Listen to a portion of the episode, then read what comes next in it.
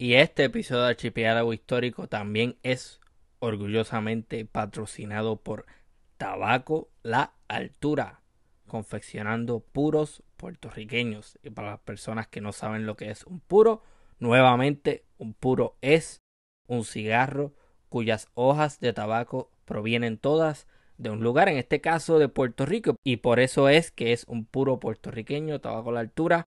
Yo soy un cliente de tabaco a la altura, los recomiendo al 100%, es un producto de calidad y natural. Pueden conseguir los productos de tabaco a la altura a través de las redes sociales Facebook tabaco a la altura, Instagram arroba tabaco la altura.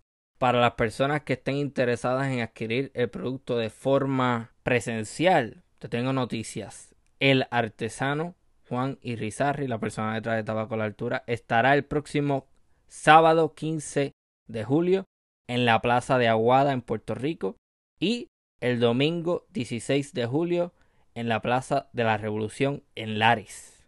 Así que date la vuelta, apoya a los artesanos puertorriqueños y apoya también el renacimiento de la industria tabacalera en Puerto Rico.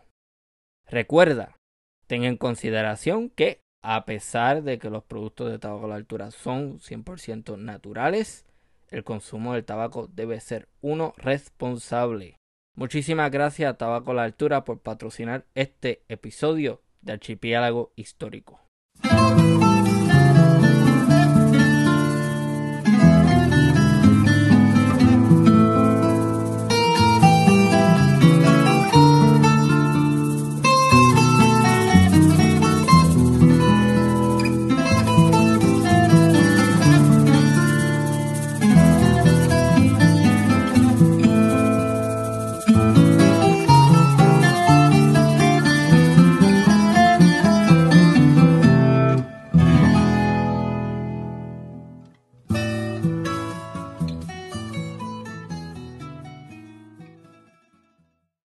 Bienvenidos y bienvenidas a una nueva edición de Archipiélago Histórico.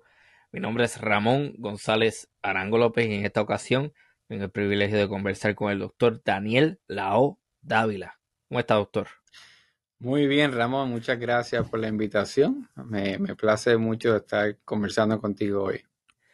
Eh, eso es mutuo y la razón, ¿verdad? Es, además de que tengo el privilegio de conversar con una persona eh, que especializada en geología, sino que precisamente es un tema que yo estaba persiguiendo desde hace tiempo porque usualmente yo toco temas de historia, arqueología, ese tipo de cosas, más de ciencias sociales, pero a mí me interesa conocer nuestra región del Caribe desde otras perspectivas también.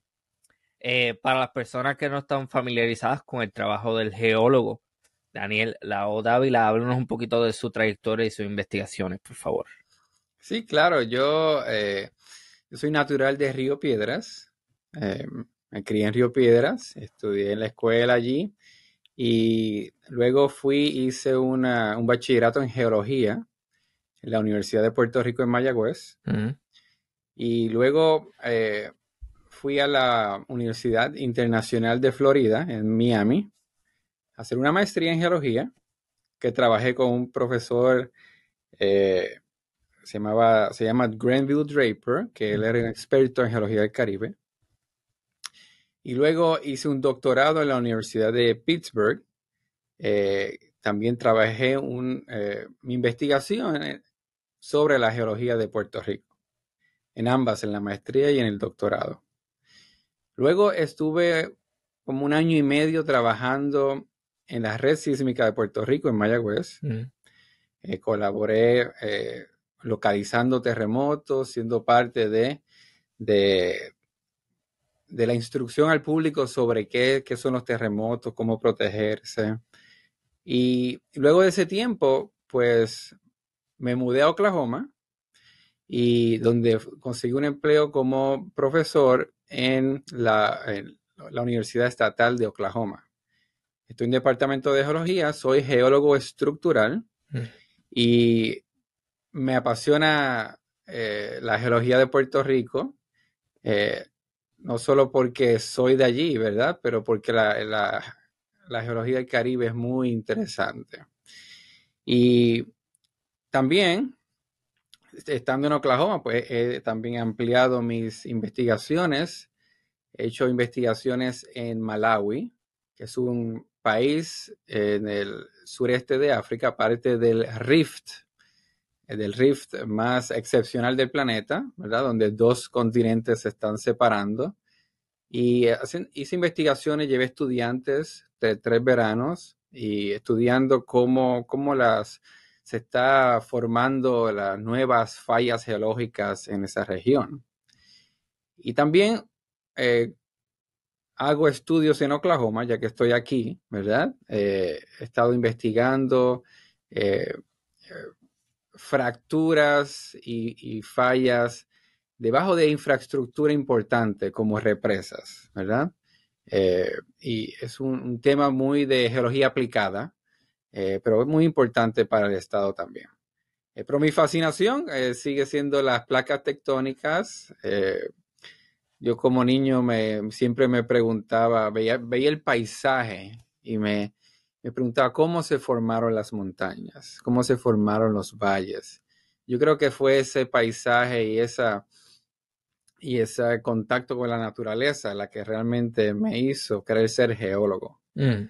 Eh, yo no, no, no, pensaba ser geólogo cuando pequeño. Yo no, si tú preguntas a, otros geólogos, ellos te dicen que tenían una colección de rocas o de piedras en su casa. Yo nunca tuve una realmente, eh, pero fue, eh, fue esas aventuras en Puerto Rico, estando fuera, los que me, pues, se me metió en el subconsciente eh, para querer estudiar más la naturaleza, saber cómo, cómo funciona y querer entender cómo, cómo se forma, ¿verdad? Lo que hoy día vemos en el paisaje relacionado al movimiento de placas tectónicas.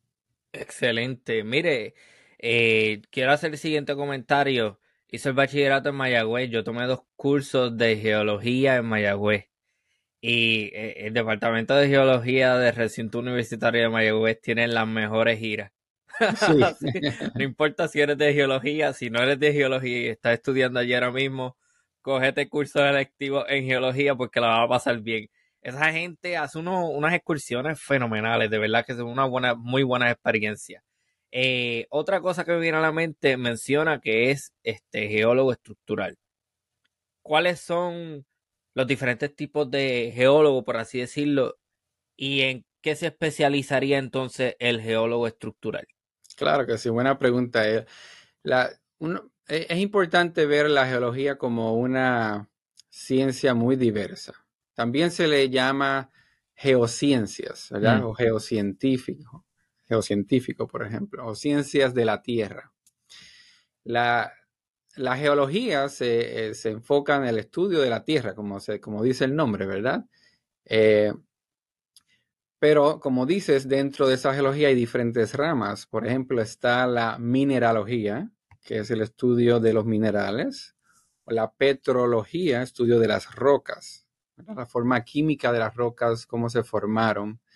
También está la vulcanología. Mucha gente le interesan los volcanes, ¿verdad? Pues hay geólogos que se enfocan en el estudio de los volcanes.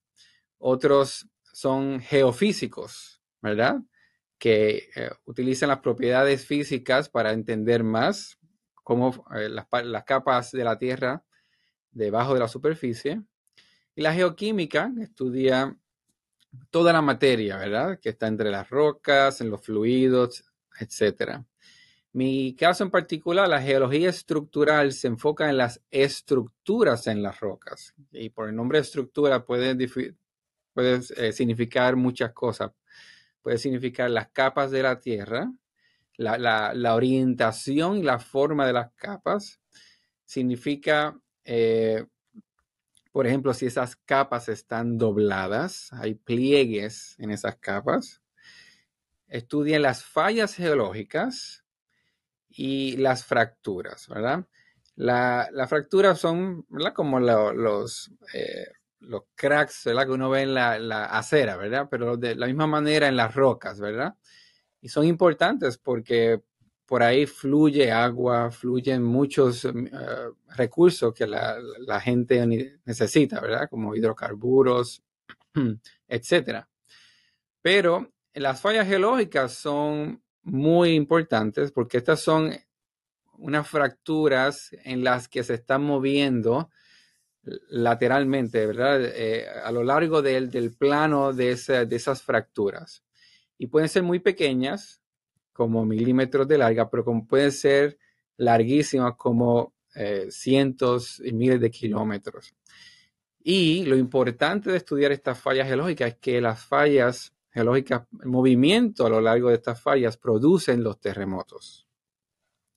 Si uno siente que la Tierra se está moviendo por un terremoto, es que hubo un movimiento a lo largo de una falla geológica.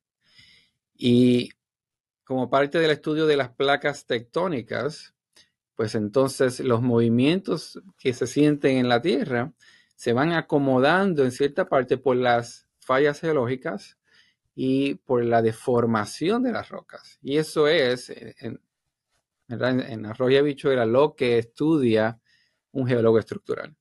Ok, entonces, según el artículo que me envía, que entendí varias cosas, pero hay otras cosas que no entiendo porque tiene un vocabulario bien técnico y yo no soy geólogo. Eh, pero a grandes rasgos lo que entiendo es que la zona del Caribe es bien interesante en términos geológicos porque es una zona que está entre varias placas continentales que están chocando, ¿no? Háblanos un poco más sobre eso, porque entonces yo asumo que los terremotos que ocurrieron al principio del año pasado, entonces tiene que ver con ese movimiento de la placa que sería de Norteamérica, ¿no? Sí, el, eh, podemos empezar de verdad describiendo qué son las placas tectónicas. ¿sí? Y aquí eh, la idea, ¿verdad? La teoría de que la capa superior del planeta está dividido en, unas placas que son rígidas, ¿verdad? Y que se mueven entre sí. Y son los movimientos entre sí los que causan los fenómenos geológicos que más conocemos, como los terremotos, los volcanes. Resulta que Puerto Rico está eh, en la placa del Caribe. La placa del Caribe es una placa relativamente pequeña comparadas con las placas que están a su alrededor. Por ejemplo, la placa de Norteamérica al norte, que incluye desde eh, México, Estados Unidos, Canadá, ¿verdad? Una placa grande. Y al sur, la placa de Sudamérica, que también es grande, que ocupa todo el continente suramericano. Así que la, la placa del Caribe está entre medio de esas placas. Y también al oeste en el Pacífico, en el área del Pacífico, hay otras placas que tal vez no se conozcan bien por los nombres, pero una se llama placas de coco ah, y la otra placa de Nazca, ¿verdad?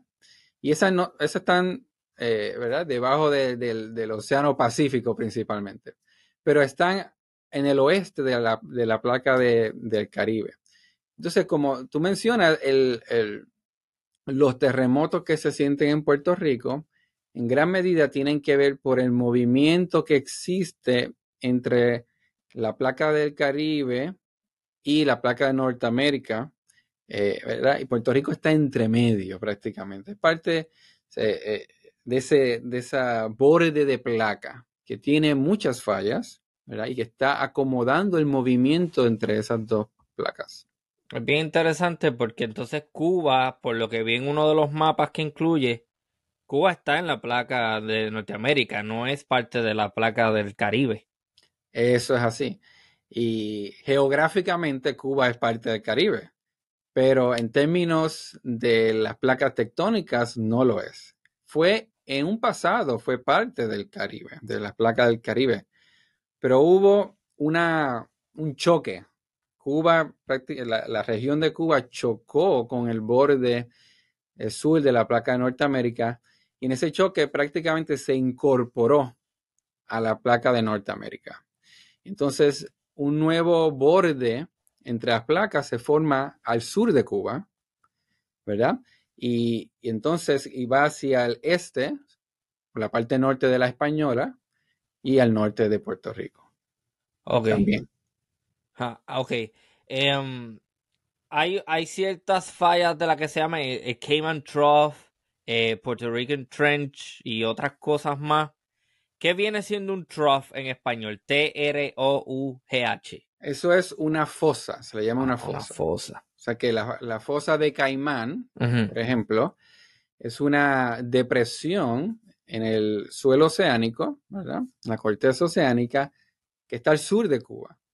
Y es una región interesante en términos de placas tectónicas porque es un lugar donde se está separando la, la corteza en esa región, ¿verdad?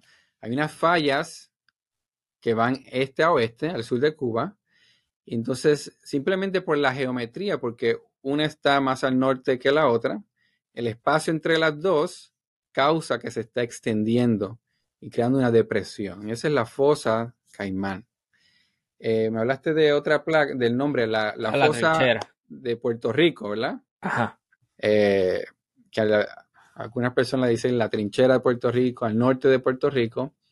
Ese también es un área alargada en el suelo oceánico que es una depresión. Y de hecho es la depresión más profunda en el océano Atlántico.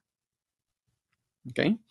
Y ahí se está, lo, lo que está ocurriendo es que la placa de Norteamérica se está moviendo debajo de la placa del Caribe, se está hundiendo a un ángulo eh, bastante, ¿verdad? Eh, este a oeste, pero tiene un movimiento que se está hundiendo y está creando esa depresión que vemos ahí. Eso es lo que llama subducción. Sí, pero en este caso, como hay un, el movimiento eh, mayoritario es de lado a lado, pues entonces eh, eh, se, se le llama esto un, un movimiento oblicuo, ¿verdad? Un, un ángulo bastante pequeño de, de lado a lado. Entonces se considera más este borde como una, un borde transformante, que quiere decir que se mueve de lado a lado. Muy diferente al, al borde que vemos en las Antillas Menores, en donde sí es una zona de subducción, que las placas de, de Norteamérica y Sudamérica se están hundiendo debajo de la placa del Caribe, creando un arco volcánico, ¿verdad? Mientras que en el norte de Puerto Rico, en el norte del Caribe, no hay volcanes, porque ese, ese movimiento de la placa del Caribe es más lateral que de subducción. Pero sí hay un componente pequeño que, ¿verdad? De, de, de, la dirección que causa que se esté hundiendo parte de esa, de esa, de esa placa debajo del Caribe. Ok, eh, ha hablado de placa en varias ocasiones. En términos generales, si uno hace un corte longitudinal, ¿cuánto miden? Pues eh, esas placas, ¿verdad? Eh, incluyen dos capas, parte de dos capas de la Tierra. Incluyen la corteza, que es la parte rígida, ¿verdad? De, eh, donde estamos caminando. Uh -huh. Y también una parte también rígida debajo que se llama el, el, la parte superior del manto. El manto es la capa más gruesa de todo el planeta eh, y tiene una roca eh, bien eh, densa, ¿verdad? Se llama peridotita. Pero la parte de la placa es la parte rígida de la corteza y de parte del manto. Debajo de la placa tenemos rocas del manto que son más fluidas, no son líquidas, pero son más viscosas y se mueven lentamente, ¿verdad? Y esta parte rígida, que es lo que consideramos una placa. Y por lo general pudiera ser como eh, 100 kilómetros de, profundidad. Ok. Um me va, me, me si estoy mal, pero entonces en base a lo que me está diciendo sobre la subducción y el movimiento este de las placas que una se va hundiendo por debajo de la otra y eso crea volcanes, eso se debe a que la fricción es tanta que crea que, que, que crea, qué sé yo, una que estas rocas se vayan quemando y entonces suban a la superficie y así es como se forman las islas del, de las Antillas Menores, porque vi eso en el artículo también que habla del arco. Exacto. Pues fíjate qué interesante. Hay dos, hay dos zonas de subducción en el Caribe. Uh -huh. La que está en el este, donde están las Antillas Menores, y crea el arco volcánico, y también al oeste en América Central. es parte de la placa del Caribe también. Y hay volcanes en Costa Rica, en Nicaragua, ¿verdad? En las dos regiones son zonas de subducción. Y lo que está ocurriendo cuando, en la zona de subducción es que una placa se hunde debajo de la otra. Y esa placa que se está hundiendo contiene agua, contiene agua en los sedimentos, contiene agua en los minerales que están en esa roca. Mm. Al hundirse, la alta temperatura hace que esa agua salga de donde está en los minerales y en los sedimentos y suba, eh, suba y se meta entre la, en la roca que está debajo de la, de la, de la placa superior. Al tú añadir ese tipo, eh, el componente de agua, ya sea como, como gas, ¿verdad? Como eh, eh, en, esa fase, lo que está causando es que le baje la temperatura necesaria para esa roca para derretirse. En otras palabras, está cambiando la composición de la roca que ahora, en la temperatura que tiene, ya no es estable y se derrite. Y por eso es que se derrite y crea magma. Y el magma como es eh, eh, menos densa que la roca que está alrededor, entonces va a subir y va a llegar a la superficie y va a crear volcanes. Así que lo interesante de esto es que es el contenido, es añadirle el agua a la roca que no está derretida en, en su momento natural, es la que causa el volcanismo. Y por eso se dice que se piensa que si no hubiera agua, tal vez no hubiera eh, subducción y tal vez no hubiera placas tectónicas. Oh, qué interesante. Ok, y se podría decir que la mayor, bueno, asumo que entonces el, volcán no es la única forma en la que se pueda crear una superficie de tierra. Eh, ¿Cuáles son los otros mecanismos que hacen que surjan islas? ¿O, la única, o el único mecanismo viene siendo ese? Bueno, el, eh, cuando hay dos tipos de, de, corteza, ¿verdad? Está la corteza oceánica, que es la que tenemos debajo de los océanos, y esa corteza está compuesta de unas rocas de alto contenido de hierro y magnesio, ¿verdad? Una roca oscura que llamamos basalto. La otra corteza que, eh, que tenemos es la corteza continental. Y esa es donde están los continentes, ¿verdad? Y esta roca principalmente que encontramos allí, una roca eh, que tiene un contenido más alto de, sílice eh, y menos de hierro, por ejemplo. Entonces, eso causa que estas rocas sean, floten más porque el, el hierro es más denso que las rocas con sílice, ¿verdad? Entonces, por eso es que los continentes todavía se mantienen, podemos decir, a flote, ¿verdad? Este, comparado con la, con la corteza oceánica. Entonces, tu pregunta sobre lo, que crea una Tierra, pues principalmente puedes tener el proceso de volcanismo que va añadiendo capas encima una de la otra y también puedes tener eh, eh, ciertas cortezas que participan en un proceso de, choque en placas tectónicas y se van acumulando una encima de otra. Pueden formar montañas, ¿verdad? Que se van levantando. Cualquier proceso que, crea un choque que levante, eh, eh, que engrose, ¿verdad? La corteza puede entonces crear tierra que esté sobre el nivel del mar. Ok. Así que, y entonces los continentes representan esas e, esos pedazos de corteza que con, el largo tiempo de la historia del planeta han no solamente acumulado por volcanismo, sino también por choques entre, entre eh, bloques. De, tierra de, o de, corteza y se han acumulado a través del tiempo y, el tiempo entonces crean esos espacios grandes que vemos hoy día. Ok, qué interesante. Entonces me imagino que también otro elemento a considerar es el nivel del mar. Que va creciendo y bajando. Mal, definitivamente, eso, eh, eh, eh, porque no es estático, sube y baja, ¿verdad? y, en la historia de la Tierra, que, ¿verdad? 4.600 millones de años, un tiempo muy largo,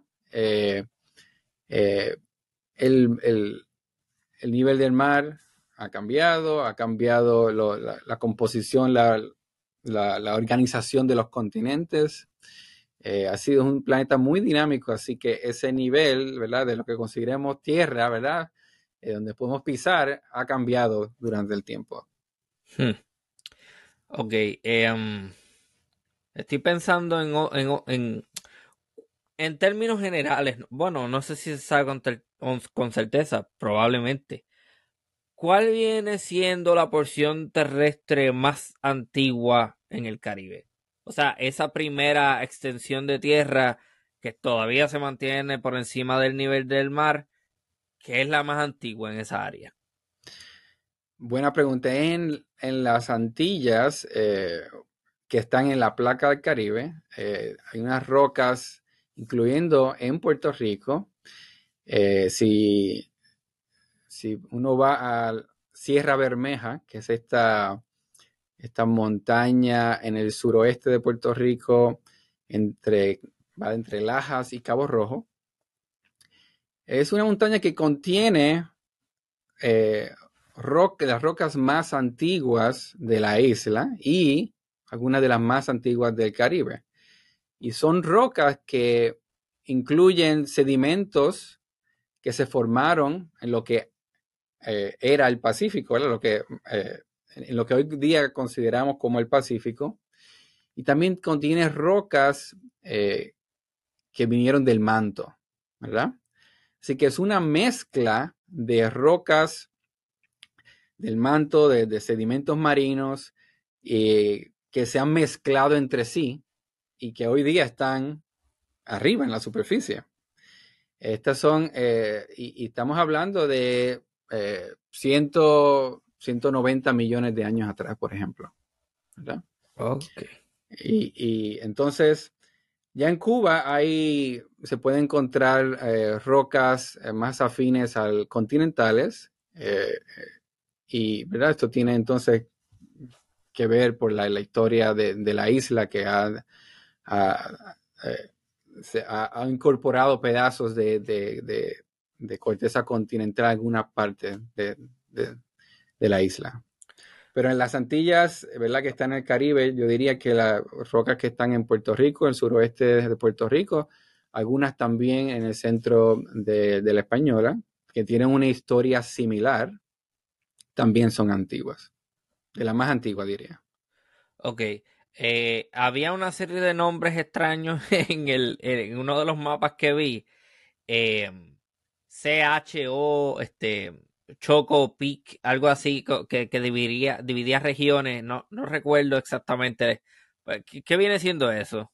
Sí, estos son eh, bloques de, de, podemos decir, de, de la corteza y la parte del manto, ¿verdad? De, continentales en Centroamérica, ¿verdad? Hay diferentes nombres como el Chortiz, Chocó, y simplemente lo, los geólogos utilizan estos nombres para identificar eh, pedazos que se han movido entre sí y han chocado entre sí eh, eh, y, poder entonces hablar de una historia, ¿verdad? De, de, movimiento de, estos bloques. Ok, a eso se refiere eso. Hemos mencionado fallas varias ocasiones, pero defina fallas, por favor. Sí, bueno, la falla geológica creo que mencioné al principio, pero es, es, es esta superficie dentro de la roca, ¿verdad? En donde la roca se rompió, vamos a decirlo así. Okay. Está rota. Pero en, la falla en sí, el movimiento es, eh, va a haber un movimiento, ¿verdad? Y, se, y va a ser paralelo a la superficie de esa fractura. Es como si, si, pusieras tus manos, una eh, tocándose las palmas una a las otras, y estuvieras frotando hacia arriba, hacia abajo o hacia los lados, eso es lo que es el movimiento que uno espera en una falla. Ok, entendido. Entonces uno puede, puede entonces darle diferentes nombres dependiendo cómo se está moviendo. Si hay una parte que se está moviendo hacia abajo, ¿verdad? Y otra hacia arriba se puede llamar una falla normal, o si es una parte hacia arriba, ¿verdad? Donde cuando uno está comprimiendo se mueve una parte hacia arriba, uno puede llamar eso una falla inversa, por ejemplo.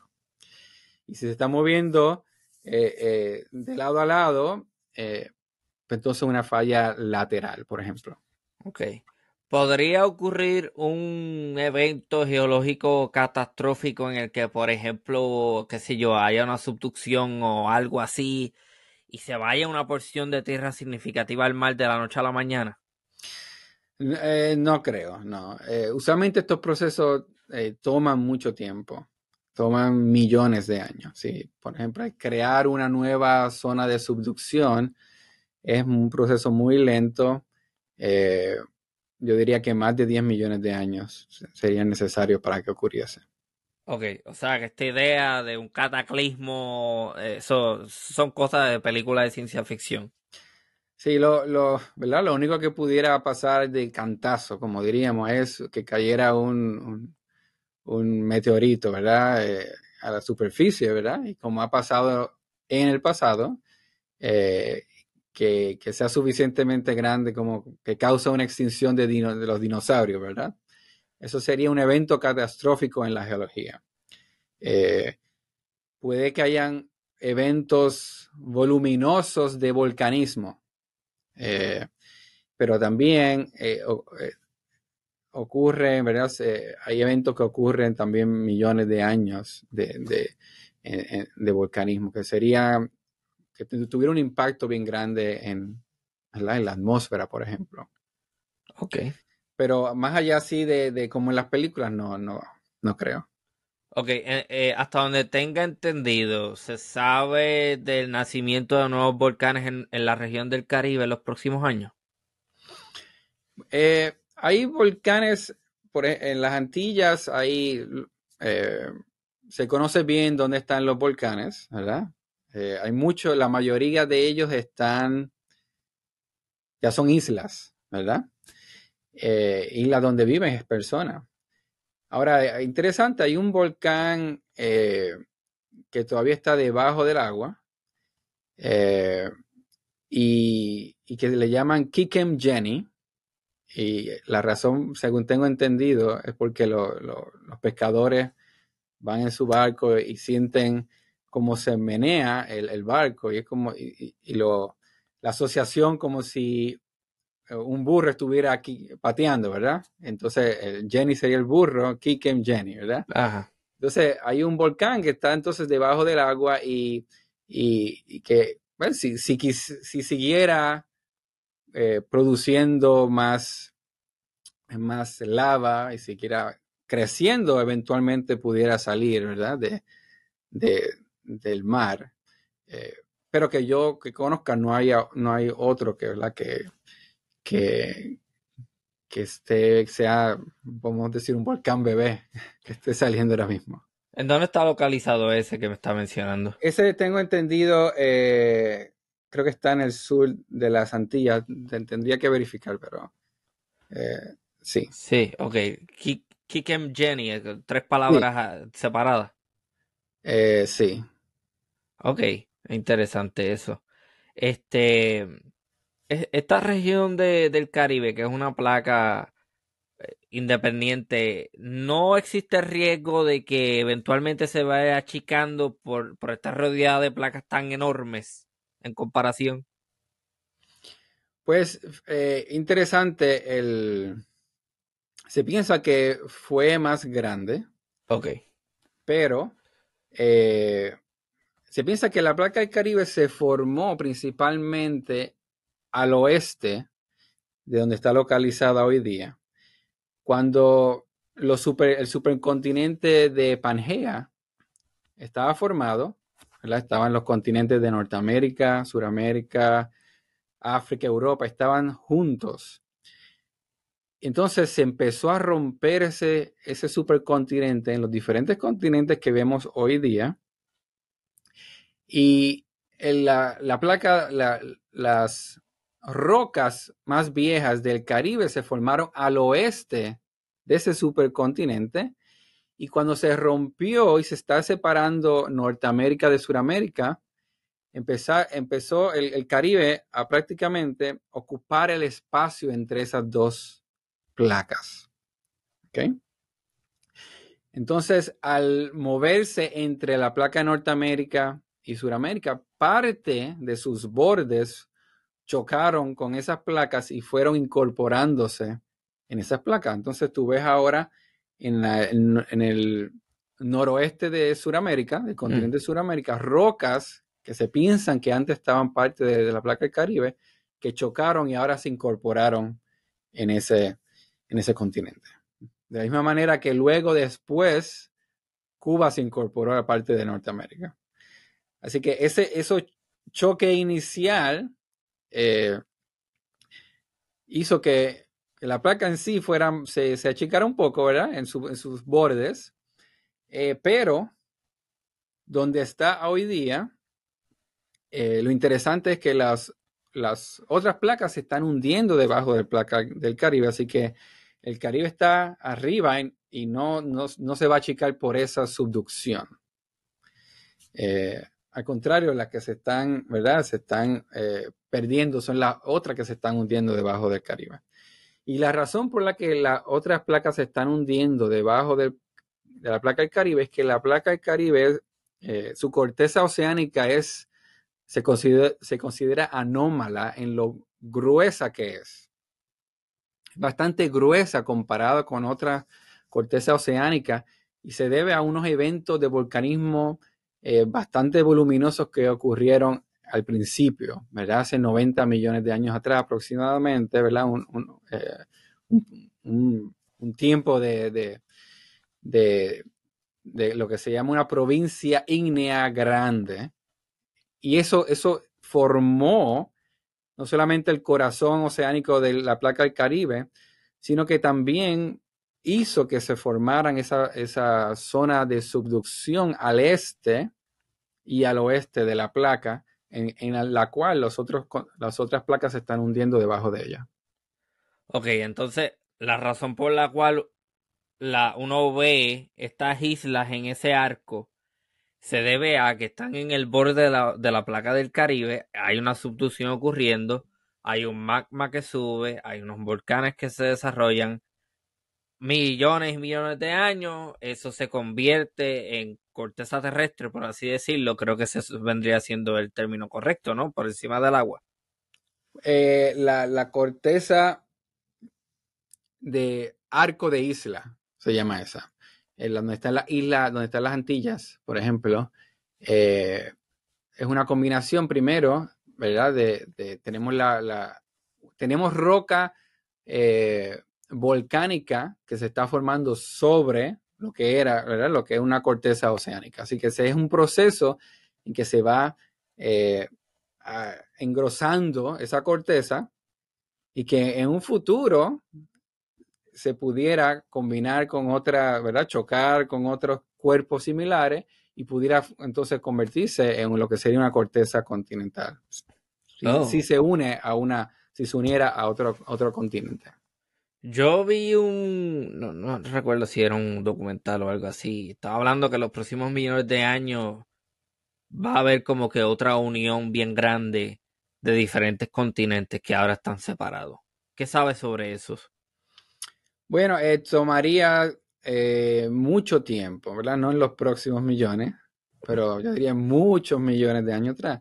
Lo que, lo que está ocurriendo ahora, por ejemplo, el, el océano Atlántico está creciendo, porque en el centro tenemos una dorsal oceánica, eso es, es una región en donde se está creando nuevo, nuevas rocas volcánicas, nueva corteza oceánica, mientras las Américas y Europa y África se mueven, eh, se separan, se continúan separándose, ahí se va creando nueva corteza oceánica. Por lo tanto, sí podemos decir que esos continentes se están moviendo, se están separando, ¿verdad? Continúan haciéndolo. Ahora, de la, misma manera, África, el continente africano, eh, está chocando con eh, el europeo, ¿verdad? Y estamos por eso tenemos tantas regiones de terremotos, volcanismo en Grecia, eh, en eh, los Alpes es parte de, ese choque también, eh, de, ese movimiento. Entonces también tenemos en, Irán esa, un choque, ¿verdad?, entre esas placas con el continente asiático. Y también Australia, el continente australiano, está también moviéndose hacia el norte, chocando con la parte sureste de Asia. Así que en algunas regiones sí, sí estamos viendo choques entre masas continentales. En otros vemos que se están separando. Oh, wow, ok. Yo escuché una vez un, un disparate que dijo alguien que no es geólogo. No voy a decir más nada y fue a la universidad.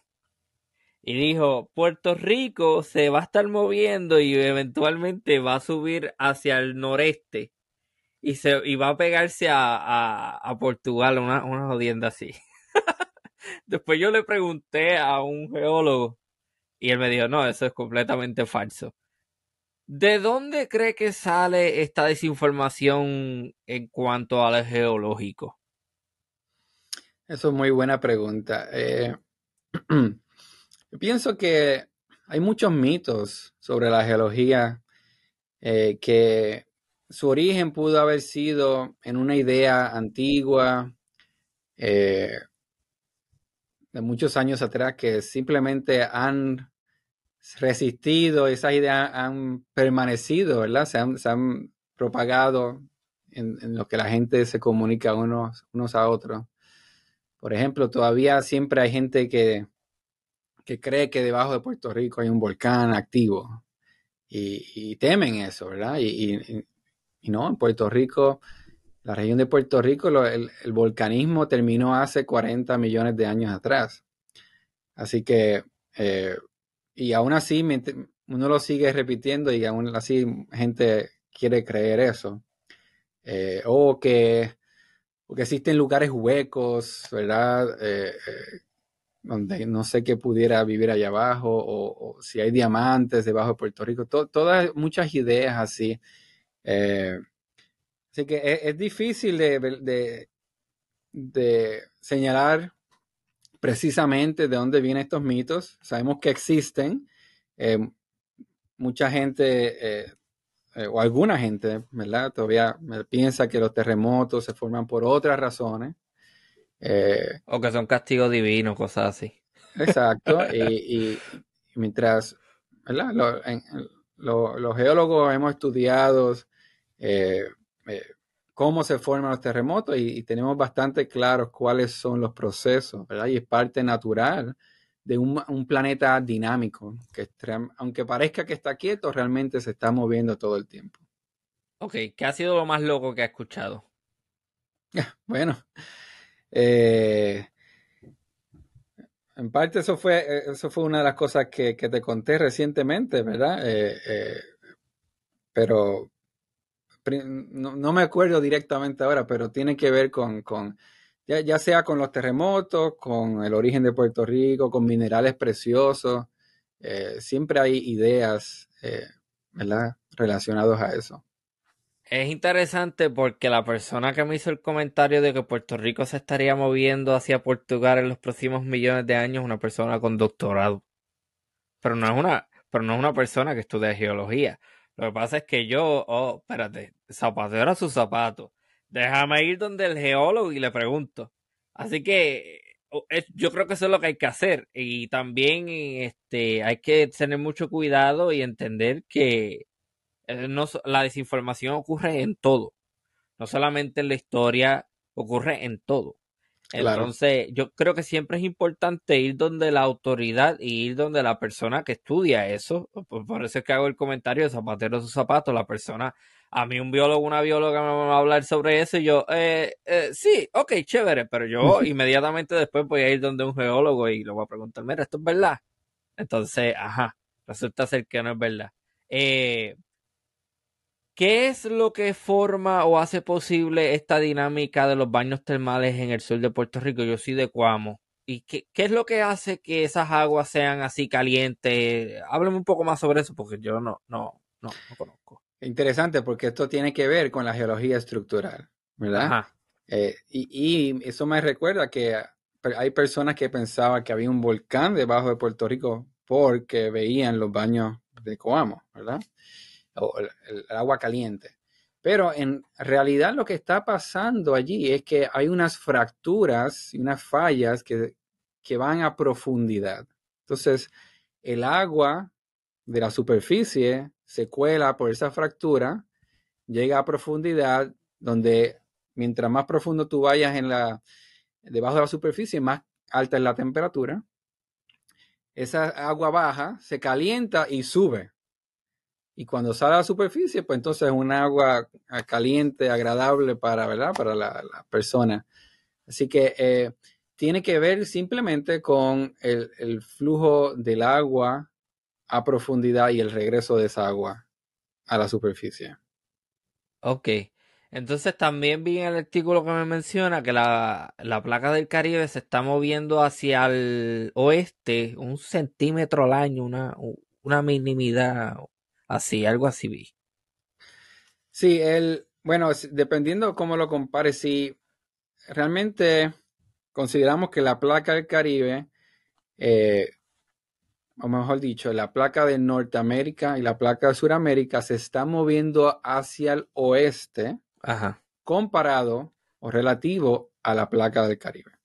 Y el movimiento es bien, bien pequeño, sí. Eh, puede ser eh, dos centímetros al año, por ejemplo. Ahora, eso es el, movimiento máximo. En las fallas más pequeñas, eh, por ejemplo, en Puerto Rico, pues entonces estamos hablando de milímetros al año. Ah, ok, y eso literalmente va creando nueva, eh, nueva superficie mientras se va moviendo. ¿O cómo funciona eso? No, el, para poder crear, ¿verdad? Superficie necesitas rocas nuevas, ¿verdad? Y no estamos teniendo, no estamos teniendo volcanismo. Lo que, lo que simplemente lo que decimos cuando se está moviendo es que eh, en un ah. mapa, por, ejemplo, tú puedes ver que el, eh, de un año al otro, pues entonces eh, la placa de Norteamérica, o vamos a ponerla así, Florida, el estado de Florida, va a estar dos centímetros más hacia el oeste de lo que está Puerto Rico comparado con el año anterior. Eso es todo. Ok, tiene, exacto, sí, sí, ya, ya capté. Es que por alguna razón estaba pensando más bien en, la superficie terrestre de arriba de las islas y, literalmente pensando, oh, pues si se mueve, pues eso significa que como que se estira, pero no, no, estamos hablando de, de la placa en su totalidad. No es eso es otra cosa aparte, no sé por qué pensé en eso. Este, ok, ¿Alguna otra cosa aparte de los volcanes que sea interesante del Caribe? Bueno, el, yo pienso que la placa del Caribe es muy interesante porque a pesar de que es pequeña, eh, tenemos la zona de subducción que hemos hablado de ello, ¿verdad? Que crea los volcanes en el, en la, en el este y el oeste de la, de la placa. Al norte, donde están las Antillas Mayores, tenemos unas fallas laterales transformantes que no crean, no hay volcanes, pero sí hay terremotos. Tenemos la fosa de Caimán, donde tenemos eh, un, lugar donde se está abriendo, ¿verdad? Se está extendiendo esa corteza, creando una profundidad ahí. Y en el sur, en el norte de, de, de Sudamérica, tenemos eh, fallas eh, laterales también, pero más complicadas, ya porque ya, ya, que tenemos el componente del continente suramericano que está también chocando ahí, ¿verdad? Y, y, así que tenemos esa diversidad de, de bordes de placa eh, que crean, además de los peligros geológicos, también crean eh, recursos naturales importantes como en el norte de Sudamérica, ¿verdad? Eh, en las costas de Venezuela, eh, por ejemplo, tenemos mucho hidrocarburo, ¿verdad? Mucho petróleo y gas, parte, de, parte de la, de, la, placa del Caribe del, sur. entonces tenemos también el, el paisaje que vemos, ¿verdad? En, el Caribe que a la gente le encanta. La gente viene a visitar el, Caribe por su belleza. Yo en realidad pienso que se debe a su geología, a sus procesos eh, naturales que tienen que ver con las rocas, con la, erosión, eh, con los procesos geológicos que, vemos, ¿verdad? Eh, por ejemplo, en, el norte de Puerto Rico, que tenemos la zona del Carso. Sí. Son todas rocas calizas que entonces se formaron debajo del mar y ahora están expuestas. Y crea toda una superficie donde hay sumideros, hay mogotes, hay ríos subterráneos, ¿verdad? Que se debe a la la disolución de la roca caliza por la lluvia, que es un poco, poco ¿verdad? acídica y está disolviendo esa roca, crea un paisaje increíble, crea las cavernas. Todo esto es un proceso geológico en el que estas rocas están expuestas gracias, en parte, a, las placas tectónicas y el cambio del nivel del mar, ¿verdad? Ok, hay algo que no, no me cuadra en cuanto a los acuíferos. El acuífero es, es como decir una bolsita de, agua eh, dulce debajo de la tierra que nosotros explotamos para consumo, entre otras cosas. Eh, ¿Por qué es dulce y no es salada? O sea, ajá. Ok, bueno, el, acuífero eh, es, agua subterránea. Ajá. Entonces, en las rocas hay muchos espacios entre los poros, en fracturas, que el agua puede colarse y puede permanecer ahí, ¿verdad?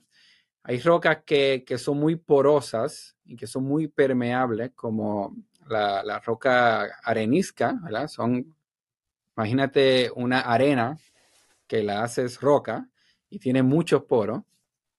La roca caliza tiene montones de, de poros y espacios donde el agua puede fluir. Así que se considera un acuífero una, un, área subterránea en donde el agua puede permanecer, puede fluir. Entonces que uno pueda explotar, uno puede utilizar, uno crea un, pozo y pueda sacar el agua, ¿verdad? Ahora, si estamos en, la, isla de Puerto Rico, eh, el agua fluye de las montañas y se mete entre las rocas y las rocas están sobre el nivel del mar, ¿verdad? Así que eh, el, agua que va a estar en el acuífero va a ser agua dulce, el agua fresca, no, no es salada porque viene de la lluvia de los ríos. Y cuando llegas a la costa, a la playa, donde está el océano, es donde se encuentra ese borde entre el agua salada y el agua fresca, el agua dulce. Ok. Ok. Así que si tú hicieras un pozo en la, en la playa, vas a encontrarte que hay parte del agua salada que está debajo y hay parte del agua dulce que está también, ¿verdad? Y, por lo general el agua, el agua salada va a estar por debajo porque es más densa que el agua dulce, por la sal, ¿ok? Eh, pero cuando estás si estás en Coamo, por ejemplo, pues lo que te vas a encontrar es agua dulce. Y, y, otro, la otra forma de pensarlo es que los ríos es la expresión del agua de las, eh, ¿verdad? que corre en la superficie, pero están conectados a los acuíferos, están conectados al agua subterránea a los lados y debajo de, de los ríos. Ok está familiarizado con la teoría esta que está corriendo del impacto de John Dryas hace 12.800 años atrás?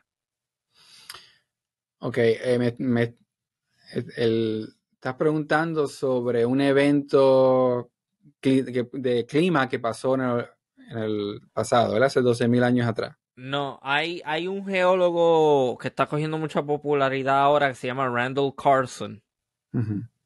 Y, él está hablando sobre un, evento que podría ser explicado por un gran meteoro que chocó la Tierra y que provocó un diluvio gigantesco que, que quizás explica cómo es que diferentes civilizaciones alrededor del mundo hablan sobre un gran diluvio, incluyendo la Biblia y otras organizaciones, eh, um, organizaciones o civilizaciones, que en su tradición oral sí te hablan de que, mira, hace milenios atrás esto sucedió. Pero es, e, e, es, una teoría que está siendo impulsada por este geólogo, que es una persona eh, de, con credibilidad, eh, que, que, estudió el tema. Y, y, no sé si está familiarizado con ese tema, pero a mí me parece bien interesante esa teoría. Sí, no, no, no la conozco. sé que hay un evento, el Young Dryas, es un evento que sí se ha registrado en eh, en los récords, ¿verdad? De, del paleoclima, ¿verdad? Del estudio del clima en el pasado. Mm. Eh, pero no, te sé decir eh, con más detalles qué, lo causó o, ¿verdad? lo, que ocurrió. Mm. tendría, que, tendría que refrescarme en ese, en ese tema. Ok, sí, pues para la audiencia, ese, ese geólogo tiene, tiene un trabajo bien importante sobre, sobre el Young Dryas, que aparentemente, exacto, como estaba mencionando, chocó un, gran meteoro que ocasionó una, unas inundaciones, pero de niveles inimaginables. Que, que, y el tipo tiene unos documentales y él te dice, mira, este, en diferentes partes de Norteamérica, en Montana, por toda esa área, uno va a ver un montón de depresiones y un montón, como quien dice, de dunas redondas, como si fueran eh, olas. Lo único que pudo haber explicado esto fue un choque repentino de agua que arropó toda esta superficie y, arrastró millones y millones de toneladas de tierra. Sí, una cosa que, ¿verdad? que quisiera que el público entendiera es que hay, hay hay consenso en la ciencia, ¿verdad? De, ciertos puntos. Eh, por ejemplo, el, seguro que el, evento de Young Dryas, así como, como un indicador en el clima de algo diferente, seguramente hay un consenso, eh, pero eh, es posible, ¿verdad? No, conozco bien sobre ese tema, pero es posible que, que esa hipótesis no esté en consenso eh, a través de, los paleoclimatólogos, ¿verdad? Eh, por ejemplo, habría que buscar dónde cayó ese meteorito. Hay evidencia, hay evidencia terrestre de ese, del impacto de ese meteorito. E, están hablando probablemente de, encontrar un cráter en Groenlandia que se llama eh, Hiawatha. H-Y-A-W-A-T-H-A. Hiawatha Crater, algo así se llama. Que, que, supuestamente tiene un diámetro gigantesco que podría explicar eso. Podría explicarlo. Y eh, entonces hay que ver, ¿verdad? Hay que desmenuzar cada, cada parte de la evidencia para ver si concuerda todo. Eh, eh, pero sí, no, la, la, los eventos de paleoclima son sumamente interesantes y hay, mucho que decir sobre eso. Excelente, excelente. Pues mire, eh, ha sido una excelente conversación. Entiendo que es un profesor y que probablemente tiene otras cosas que hacer durante el día de hoy, pero yo sin embargo le agradezco por la consideración y por este caudal de información que me ha proveído a mí y a la audiencia. Yo creo que entendemos de forma un poco más general el Caribe y a mí me interesa entonces ampliar la temática del podcast y de vez en cuando salirme de la norma y del enfoque y traer estos temas que son interesantes y nos, y nos ayudan también a entender esa región del mundo a la que llamamos hogar. Así que muchísimas gracias, doctor Daniel Lao Dávila. Gracias a ti, Ramón. Y yo quisiera decir que, que la geología es historia también. oh, sí. Historia. Así que yo pienso que es muy relevante a tu podcast y estoy agradecido de la invitación, agradecido al público por escuchar este podcast eh, y espero que, ¿verdad? que, la información de la geología siga llegando a la gente y en mi mente es, la base, ¿verdad? Sin las rocas donde pararnos no tenemos muchas de las otras cosas. Así que entender eh, nuestro hogar sería, es, el primer paso. Muchas gracias, Ramón. Sumamente importante. Muchísimas gracias nuevamente y esta ha sido una nueva edición de Archipiélago Histórico. Hasta la próxima.